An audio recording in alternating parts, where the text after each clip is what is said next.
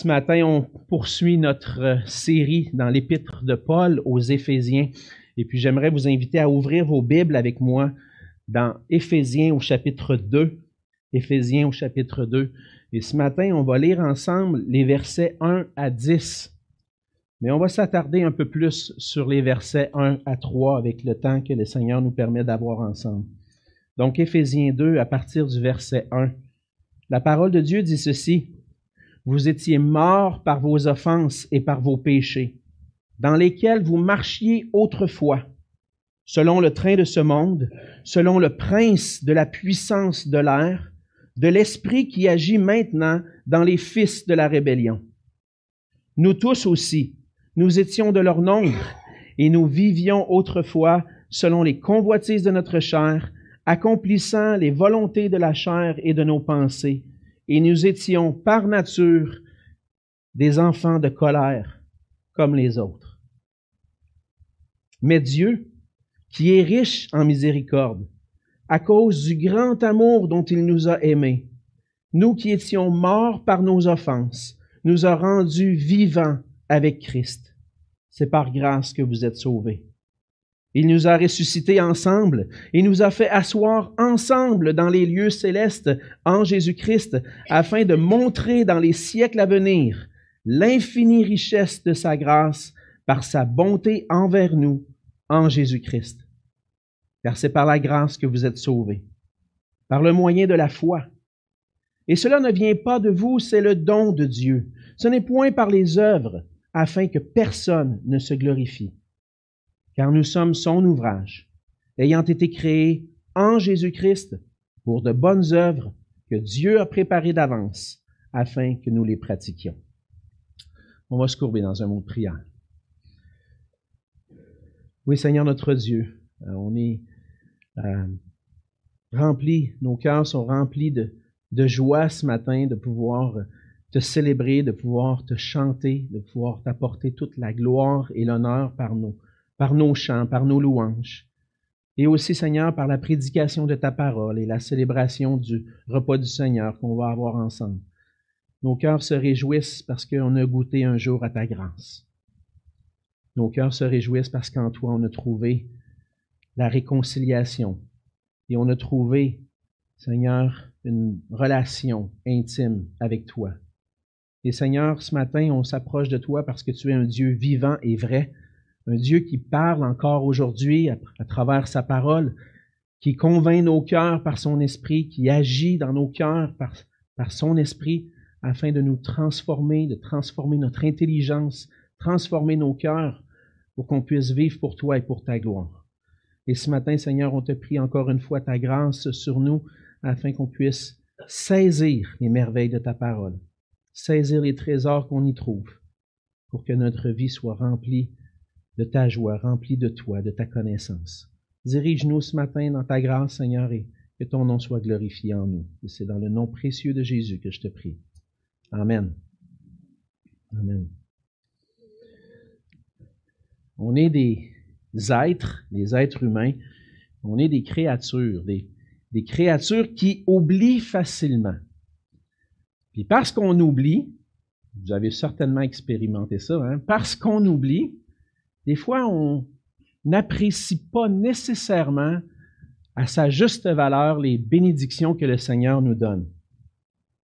Pour apprécier une personne, pour apprécier une chose à sa juste valeur, on doit considérer ce qui nous manquerait si on n'avait pas cette personne ou cette chose-là dans, notre vie.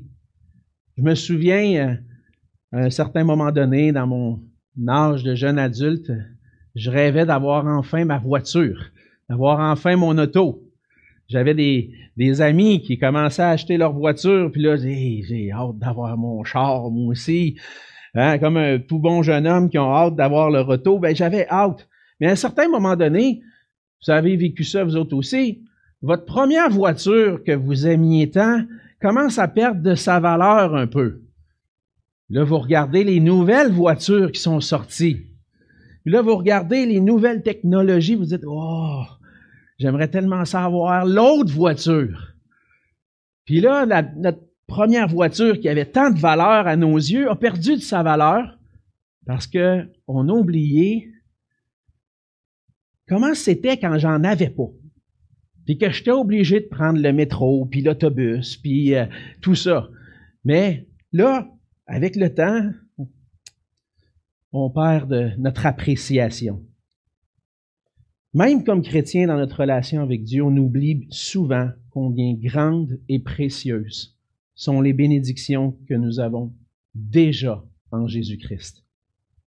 En Jésus-Christ, la grandeur et la puissance de Dieu ont été manifestées et on a besoin, comme chrétiens, de s'en rappeler de ça, de la grâce, de la grandeur, de la puissance de Dieu qui ont été manifestées. Le problème, c'est que on regarde bien souvent à ce qu'on n'a pas plutôt qu'à ce qu'on a déjà. Et là, la grâce perd à nos yeux de sa valeur. On a, on regarde les bénédictions que nos frères et sœurs ont. Eh, wow! Hey, lui, il a un nouvel emploi avec un meilleur salaire. Puis moi, je suis encore en bas de l'échelle. Puis là, on regarde toutes sortes de choses qui se passent autour de nous, puis on désire les choses, puis on oublie combien Dieu nous a bénis en Jésus. Puis dans le passage de l'Épître aux Éphésiens, Paul continue l'idée qui a commencé au chapitre 1. Dans le passage qu'on a lu, Paul continue cette idée-là. L'idée que en Jésus, on a été béni de toute bénédiction spirituelle.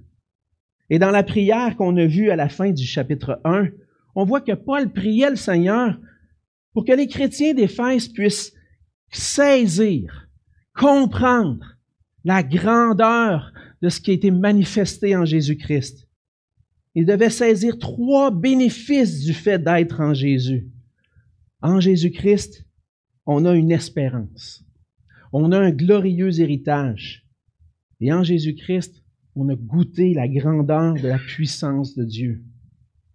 Cette puissance a été manifestée par le fait que Jésus est ressuscité des morts, qu'il est assis à la droite de Dieu, qu'il est le roi qui règne sur toutes choses, le chef suprême de l'Église. La puissance de Dieu a été manifestée dans l'œuvre de Jésus-Christ. On pourrait résumer la fin du chapitre 1 que la puissance de Dieu a été manifestée dans le salut qui a été accompli. Mais dans le passage de ce matin et qu'on commence et qu'on va regarder dans les prochaines semaines, on voit que la puissance de Dieu s'est aussi manifestée dans la vie de ceux qui sont en Jésus-Christ. Et on va voir ensemble ce matin que pour poursuivre cette maturité dont Paul prie le Seigneur, pour grandir en maturité dans notre connaissance de la puissance de Dieu envers nous, nous avons, nous devons méditer sur notre état spirituel avant de connaître Christ. Je dois méditer sur ce que j'avais pas avant ou sur ce que j'étais avant pour apprécier ce que j'ai reçu. Je dois vous mettre en garde ce matin le portrait que Paul dresse de notre état spirituel avant de connaître Christ, lorsqu'on était sans Christ, c'est pas un beau portrait. Puis ça, se peut que vous trouviez ça difficile à entendre ce matin. Puis on va se concentrer là-dessus ce matin. Ça se peut que vous trouviez ça difficile d'entendre ce message-là. Ma prière, c'est que vous puissiez rester avec nous. Parce que, on l'a lu ensemble, hein, jusqu'au verset 10. Le portrait qui est tellement laid, on va voir dans les prochaines semaines que Dieu transforme ce portrait-là en quelque chose de beau par sa grâce. Mais ce matin, on a besoin, même si c'est pas populaire de nos jours d'entendre des messages comme ça, on a besoin de se concentrer et de méditer sur ce que nous étions avant de connaître Christ. Et ce que Paul dit dans, dans le premier verset qu'on voit premièrement, c'est que sans Christ, nous sommes spirituellement morts. Paul va dire, vous étiez morts par vos offenses et par vos péchés. Évidemment, lorsque Paul dit ça aux Éphésiens, il parle à des gens qui sont physiquement vivants.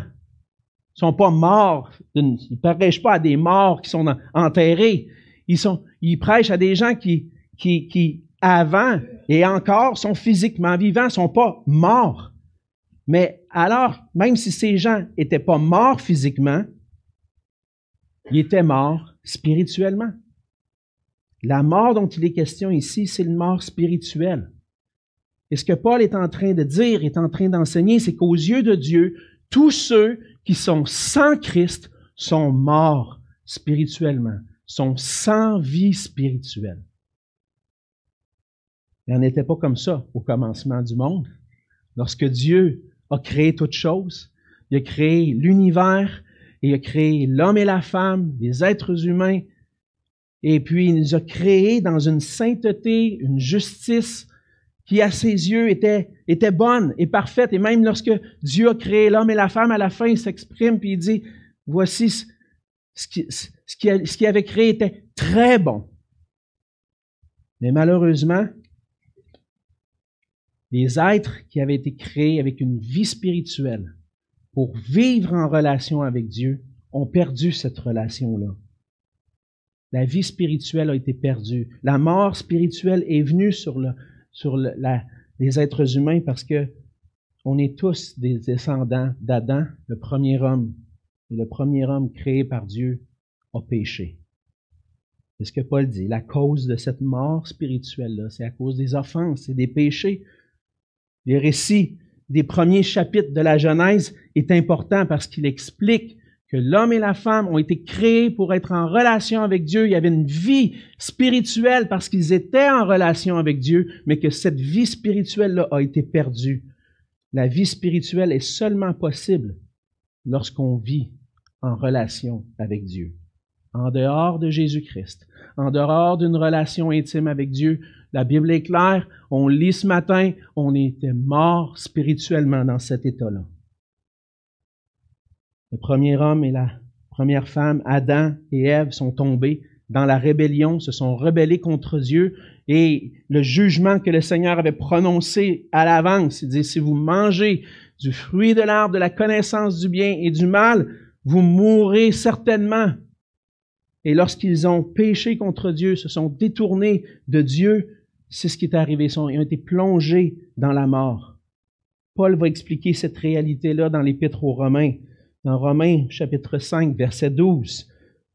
Paul va dire, par un seul homme, le péché est entré dans le monde, et par le péché, la mort. Et ainsi, la mort s'est étendue sur tous les hommes parce que tous ont péché. C'est dur à entendre, hein? C'est pas un beau portrait qu'on est en train de dresser là. Le péché est entré dans le monde et à cause que le péché est entré dans le monde, on est tous affectés par le péché, par cette nature pécheresse qui nous amène à pécher et on est mort spirituellement. Paul va poursuivre un peu plus loin au verset 19.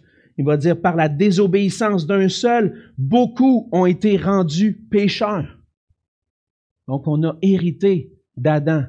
La culpabilité du péché et la conséquence du péché, le salaire du péché, c'est la mort. La mort spirituelle est causée par le péché. Et puis, la mort spirituelle fait en sorte qu'on est rebelle envers Dieu. Et la rébellion envers Dieu, c'est la manifestation de la mort spirituelle. Paul dit, vous étiez morts par vos offenses et par vos péchés dans lesquels vous marchiez autrefois. Évidemment, il parle à des chrétiens qui, sont, qui sont maintenant trouvés en Jésus-Christ. Mais ça nous montre que par nature, la mort spirituelle qui est causée par le péché en nous va se manifester par des offenses et par des péchés.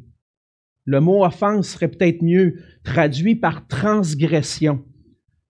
Dans le fond, c'est d'offenser Dieu en transgressant sa loi. Transgresser la loi de Dieu, c'est une offense envers lui le non-respect de ses commandements. Le péché, c'est une offense à Dieu en parole, en pensée, en action. Et donc, lorsque Paul dit vos offenses et vos péchés, c'est que en parole, en pensée, en action, on a manqué d'atteindre et d'obéir à la loi de Dieu. On a manqué la cible. Dieu dit, fais ceci, puis nous, on lance à côté complètement. Et ce péché-là, cette transgression-là fait en sorte que la mort spirituelle nous habite et fait en sorte que nous marchons, nous marchions autrefois dans nos péchés. La mort spirituelle va se manifester par une habitude de vie. Non seulement on a transgressé la loi de Dieu une fois ou quelques fois, mais c'est par nature notre manière de vivre. Nous sommes par nature des pécheurs. Celui qui vit sans se soucier de Dieu ou qui cherche sa propre gloire, je dirais, parce qu'il y en a pourraient dire, ouais, mais non, non, moi je suis pas athée, moi je crois en Dieu, mais je suis quand même une bonne personne, est encore en train de se rebeller contre Dieu. Parce qu'il cherche sa propre gloire dans les œuvres qu'il accomplit. Il pense qu'il peut être trouvé juste devant Dieu par ses propres moyens, par ses propres œuvres. Donc, celui qui vit sans se soucier de Dieu ou celui qui cherche sa gloire dans l'observation de la loi transgresse continuellement le premier commandement, qui est d'aimer Dieu de tout son cœur, de ne pas avoir d'autres idoles, de ne pas avoir d'autres images devant sa face, de ne pas servir d'autres dieux. Puis bien souvent, on n'a peut-être pas des idoles ou des statues encore aujourd'hui, mais notre Dieu, c'est nous-mêmes. On sert notre propre gloire.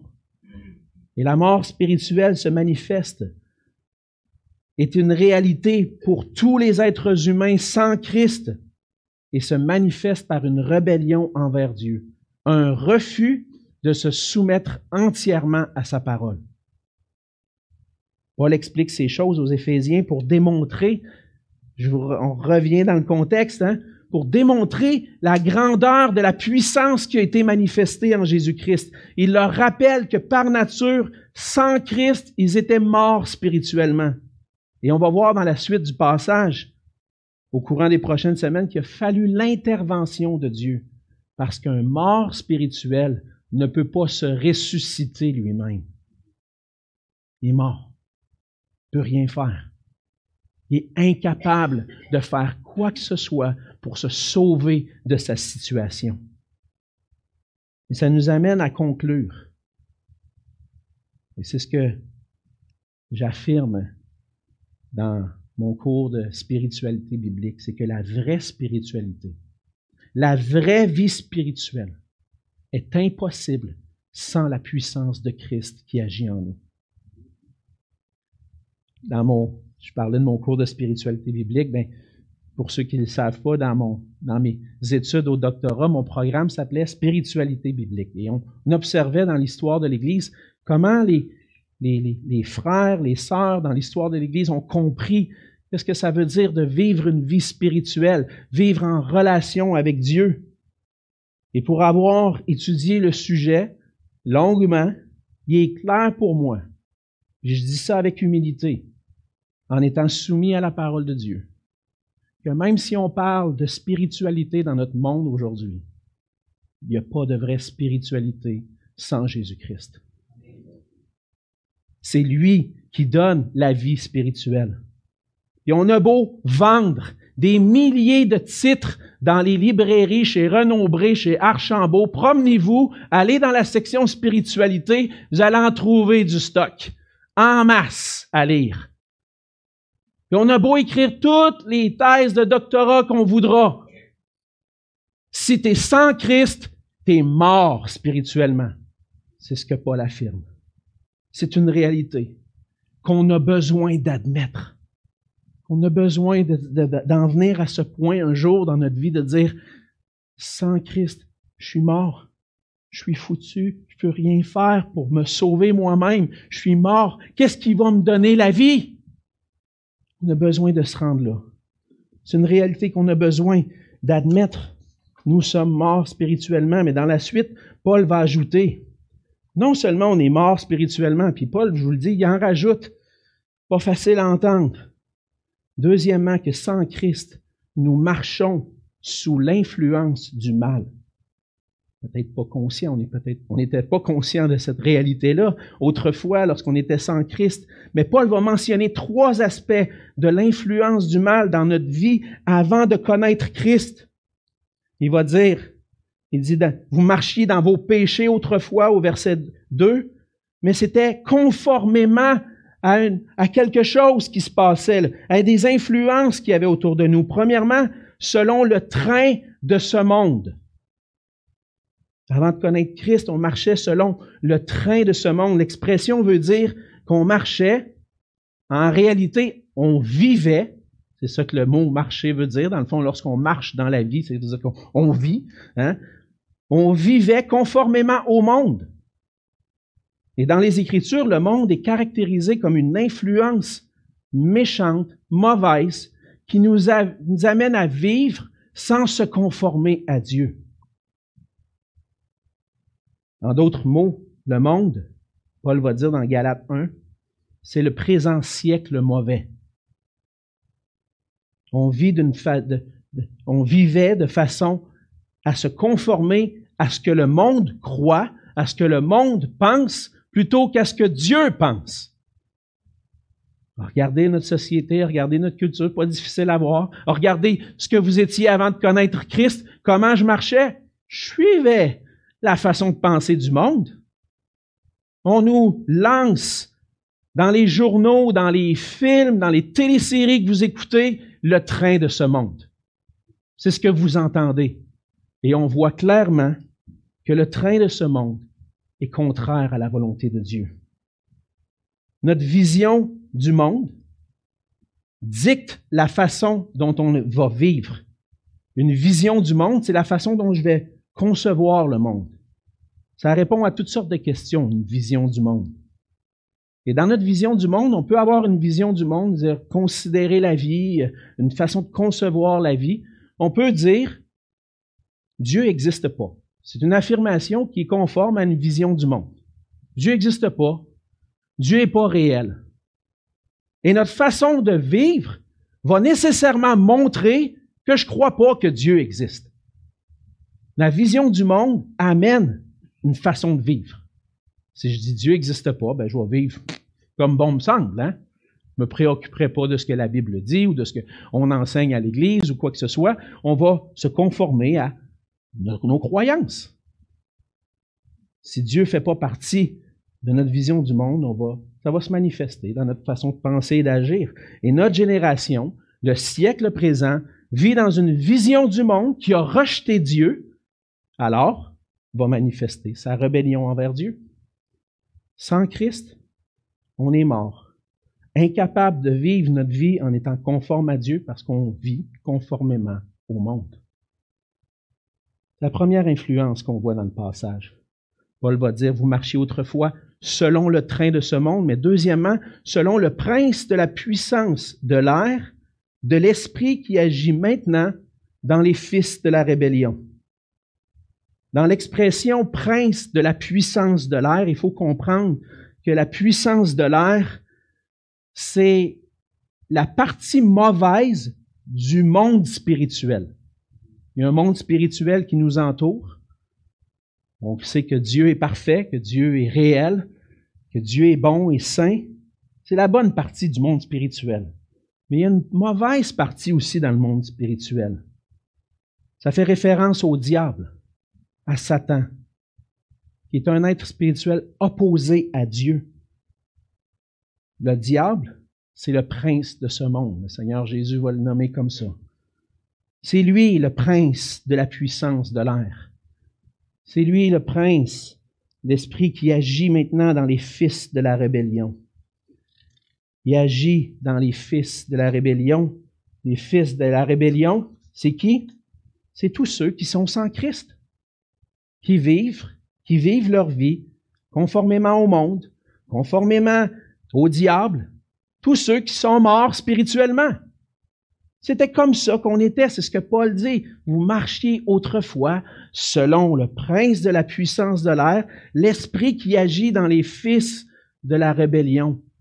Satan est un être spirituel qui exerce une, influence sur nous lorsqu'on était sans Christ Et par nature, nous sommes tous, sans même le savoir, sous son influence, sous sa façon de penser. On est esclave du diable lorsqu'on ne connaît pas Christ. Cette influence du diable nous conduit à vivre d'une manière rebelle à Dieu, comme le diable s'est rebellé à Dieu. On vit d'une manière rebelle à Dieu. C'est la deuxième influence. Selon le train de ce monde, la première, la deuxième, le prince de la puissance de l'air, de l'esprit qui agit maintenant dans les fils de la rébellion. Et on va voir une troisième influence au verset 3.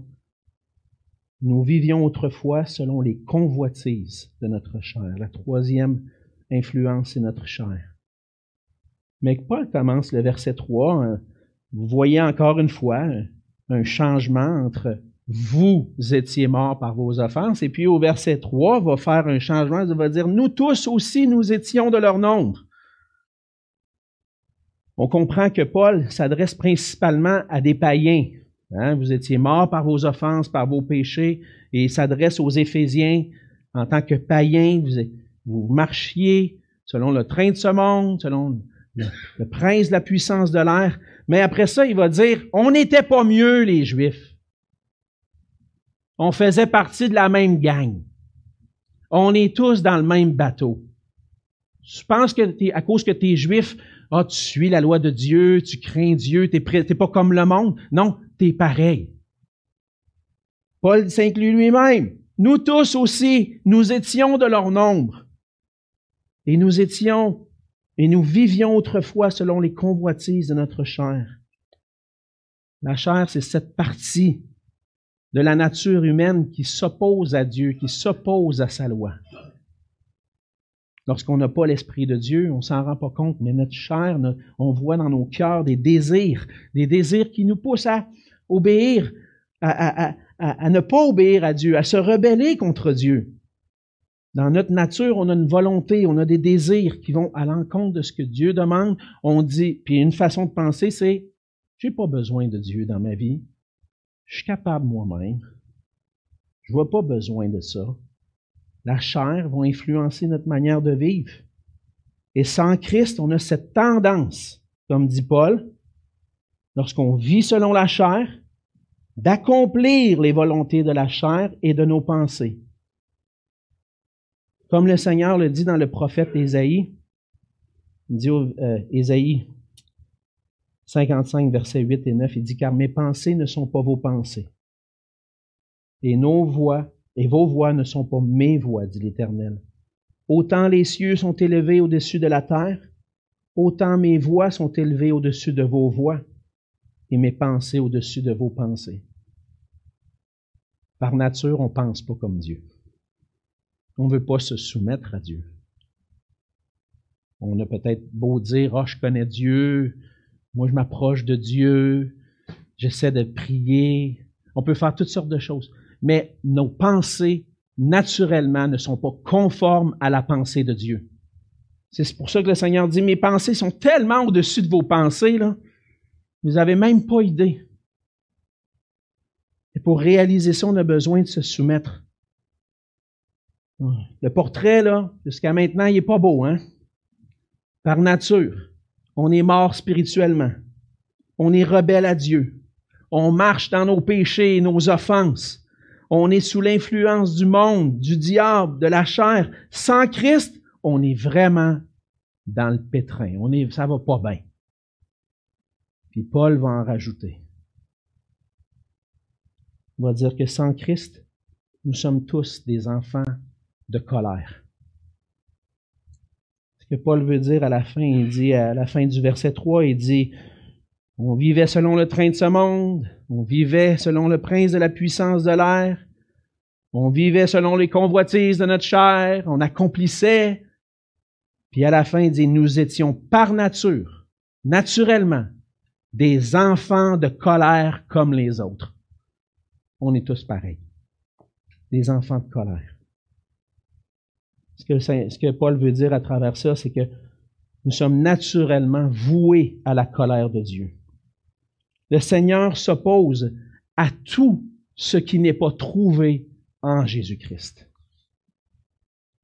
C'est le Dieu souverain, le Dieu juste, le Dieu saint, le Dieu devant qui les chérubins chantent et disent Saint, Saint, Saint et l'Éternel des armées, toute la terre est pleine de sa gloire. Et pendant qu'ils crient ça l'un à l'autre, ils se cachent les yeux, ils se cachent devant le Dieu saint, parfait. Et ce Dieu saint ne peut pas tolérer le péché dans sa présence. Il ne peut pas tolérer la rébellion envers lui. Et Dieu est juste. Il ne tolère pas, non seulement ça, il juge le pécheur dans ses voies. La colère de Dieu, c'est une manifestation de sa gloire et de sa sainteté. La colère de Dieu est juste. Il y en a qui disent, wow, puis même parmi les chrétiens, aujourd'hui, voyons donc, un Dieu en colère. Un Dieu qui a déversé la colère sur son Fils. Hey, ça prend un crackpot, sérieux, hein? Non. Dieu est juste. Dieu est saint. Et Dieu ne tolère pas le péché. Il doit être puni. Vous entrez dans une galerie d'art, puis il y a un grand artiste qui, expose ses toiles. Lorsque vous regardez les toiles, vous êtes émerveillé. Wow, quel talent! Hein? Les toiles rendent gloire à qui? À l'artiste. Hein? Les toiles rendent gloire à cet artiste. Il y en a qui sont émus, j'ai déjà entendu. Moi, je suis peut-être pas comme ça, mais il y en a, là, ils sont émus devant une toile. J'ai déjà entendu un frère qui me disait, j'ai pleuré devant cette toile-là. J'ai dit, boy! Toi, un, toi, t'es un artiste, pas moi. Hey, tellement émerveillé par la beauté, il était ému. Wow! Mais admettons que vous voyez ces belles toiles-là, là, puis à un moment donné, vous rentrez dans la galerie, vous décidez de prendre votre petite canisse de peinture, puis de dire, regarde, on va faire mes graffitis là-dessus, moi. Hein? On va laisser ma trace ici. Qu'est-ce que vous pensez que l'artiste va penser? Hein?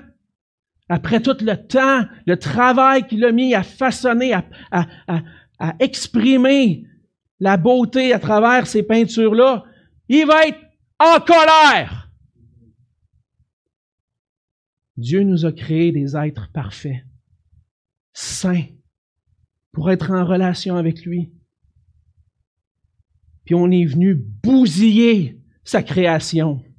On est venu faire affront à, à sa sainteté en bousillant, en disant non, moi je vais vivre comme je veux puis en se soumettant pas à sa volonté, on a bousillé la sainteté de Dieu, on a craché sur sa sainteté. Le Seigneur a raison d'être en colère. Le Seigneur a raison d'amener sa justice et sa punition envers des pécheurs rebelles parce qu'il est saint et il veut préserver sa sainteté. Et le Seigneur va un jour manifester sa colère. Un jour, le Seigneur, va, le Seigneur Jésus va revenir pour restaurer toutes choses. Puis il va avoir un jugement final. Et tous ceux qui seront trouvés sans Christ seront jugés. La mort spirituelle qui nous caractérise tous par nature entraîne la mort éternelle. Les prophètes ont annoncé qu'un jour, le jour de l'Éternel viendrait, le jugement. Dans Isaïe 66, verset 24, on lit ceci, et quand on sortira, on, on verra les cadavres des hommes qui se sont rebellés contre moi, car leur ver ne mourra point, et leur feu ne s'éteindra point, et ils seront pour toute chair un objet d'horreur. L'apôtre Jean va reprendre ces idées-là dans l'Apocalypse. Jésus l'a repris, justement. Mais l'apôtre Jean va dire dans l'Apocalypse 21, verset 8, pour les lâches, pour les incrédules, pour les abominables, les meurtriers, les débauchés, les magiciens, les idolâtres et tous les menteurs. Leur part sera dans les temps ardents de feu et de soufre, ce qui est la seconde mort. tous les menteurs, qui peut se vanter ici d'avoir jamais dit un seul mensonge. On est des menteurs. On est des idolâtres. Notre part, par nature, est dans le jugement de Dieu, dans les temps de feu et de souffle, dans le feu qui, ne s'éteint pas. Je vous ai dit que ce serait dur aujourd'hui. Parce que le portrait, n'est pas beau. Du tout. Et c'est pourquoi on peut se réjouir en tant que chrétien. C'est que le Dieu de justice est, est aussi un Dieu de grâce, qui a pourvu au salut des hommes au travers de son Fils Jésus-Christ. On était dans le pétrin, mais Dieu est venu à notre secours. Il a envoyé Jésus-Christ, son Fils, qui est venu sur la terre pour vivre une vie parfaite, sans péché, sans jamais pécher, pour devenir une victime parfaite, pour s'offrir en sacrifice pour le péché, pour prendre sur lui nos péchés, nos manquements, notre rébellion, tout le, le mal qu'on avait fait, il a pris sur lui. Et plutôt que je puisse recevoir la colère de Dieu, il l'a subi à ma place. Oui, Jésus a porté la colère de Dieu. Sur lui, la colère est tombée. À cause de, à cause de mon péché. Pas à cause de ses péchés à lui, mais parce qu'il a porté nos péchés. Et en lui, seulement par la grâce de Dieu et par la foi, on a la rédemption, le pardon des péchés. Vous vous souvenez de ça dans Éphésiens 1? En Jésus-Christ? Quand je suis sans Christ, lorsque je suis par nature resté le fils d'Adam, puis continuer à vivre comme le fils d'Adam, je suis dans le pétrin, je suis perdu. Mais lorsque je suis trouvé en Jésus-Christ, par la foi en lui, je reçois le pardon. Mes péchés sont effacés et tout ce que les barbeaux que j'avais fait dans ma vie avec ma canisse de peinture pour bousiller le travail de l'artiste, il les a complètement effacés. Il, restaure progressivement cette image qu'il a créée en moi. En lui, en Jésus-Christ, nous avons la réconciliation avec Dieu, la vie éternelle. La puissance de Christ envers nous était nécessaire pour nous délivrer de la colère. Et c'est ça que Paul prend la peine de rappeler aux Éphésiens. Et qu'on a besoin, nous aussi, de nous rappeler. On a besoin de se rappeler de notre condition avant de connaître Christ. Puis en méditant sur notre condition avant de connaître Christ, on peut apprécier encore plus ce que Christ a fait pour nous. Ça prend le temps des fois de s'arrêter de méditer pour nous délivrer de la colère. La mort spirituelle dans laquelle nous étions avait besoin d'être renversée. Jésus-Christ est mort, il est revenu à la vie. Et par sa résurrection, on peut maintenant avoir la vie. L'apôtre Jean va dire à la fin du chapitre 3 de son évangile, celui qui croit au Fils a la vie éternelle. Celui qui ne croit pas au Fils ne verra point la vie, mais la colère de Dieu demeure sur lui. Et ma question ce matin, c'est où est-ce que tu te trouves aujourd'hui? Est-ce que tu es en Jésus-Christ ou encore en Adam?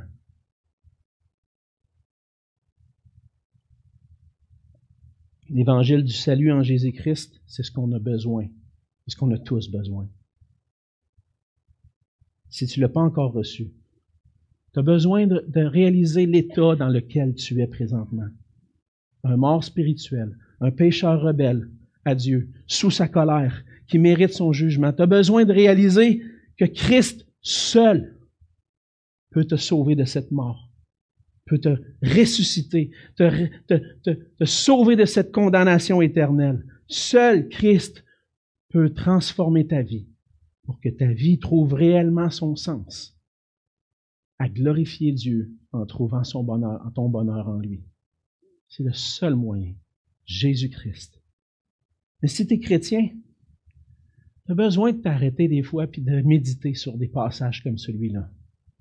réaliser la laideur dans laquelle j'étais plongé, la perdition dans laquelle j'étais, pour réaliser la grandeur de l'œuvre de Christ, la grandeur de sa puissance qui s'est manifestée par la vertu de sa force. C'est en considérant ce que j'étais et ce que je suis devenu par la suite que je vois la puissance de Dieu. On va célébrer ensemble le repas du Seigneur. Prenons le temps de méditer sur notre vie avant de connaître Christ et sur l'œuvre merveilleuse, surtout, de Jésus-Christ qui a accompli pour nous en donnant sa vie. Prions ensemble. Seigneur notre Dieu,